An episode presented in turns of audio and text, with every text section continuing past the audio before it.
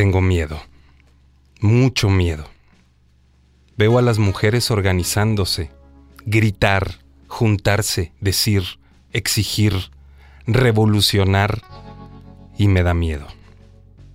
Me da miedo que les vaya que les vayan a hacer algo.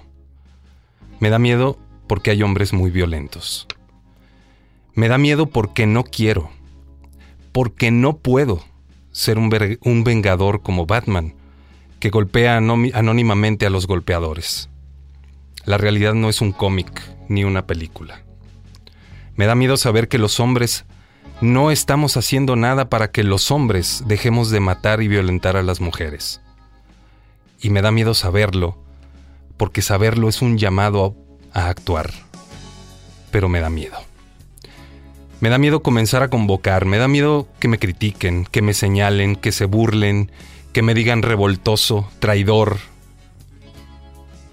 Pero mi miedo no se compara con el miedo a participar de la inevitable ruleta mexicana, que cada dos horas y media le marca la muerte a una mujer.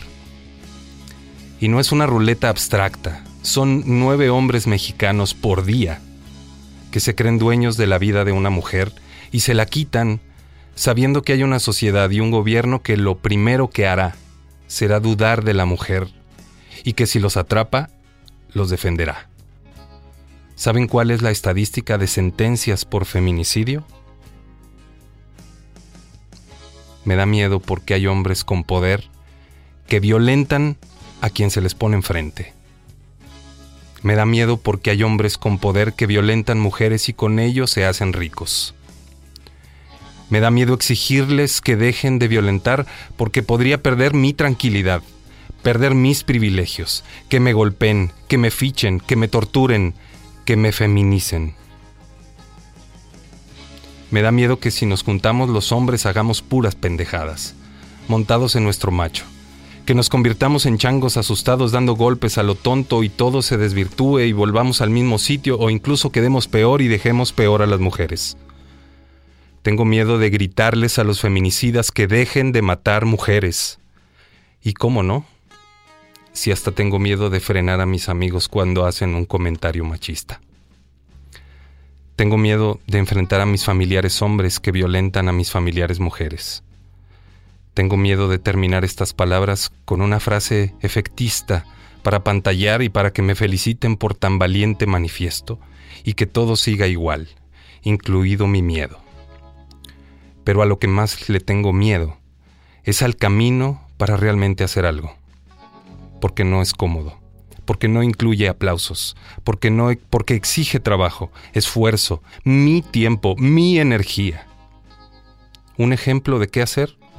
Informarme sobre estadísticas de violencia, cifras oficiales, pues como dije, saber, informarse, es un llamado a actuar y a no decir estupideces desproporcionadas en las redes.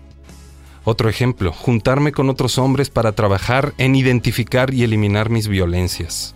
Otro ejemplo, organizarnos los hombres veracruzanos y exigir a las autoridades estatales y municipales. Sí, exigirles a los hombres de Morena y de todos los partidos. Exigirles concretamente a ellos y sin rollos. No uno o dos, sino decenas de grupos gratuitos en todos los municipios de Veracruz, con horarios múltiples, que no haya pretextos, grupos de trabajo para que los hombres aprendamos a identificar y controlar nuestras violencias, para sacarnos el miedo ya existen modelos de trabajo. Lo que hace falta es organización, presupuesto, hombres capacitados para llevar esos grupos. Hace poco una mujer me dijo que desde el miedo surge más miedo. Quiero ejercer amor, de ese que es justicia. Ya no más miedo. Voy a seguir trabajando para dejar de tener miedo. Voy a lograr que el miedo deje de ser el pretexto inconfesable que justifica mi cómoda e injusta inacción.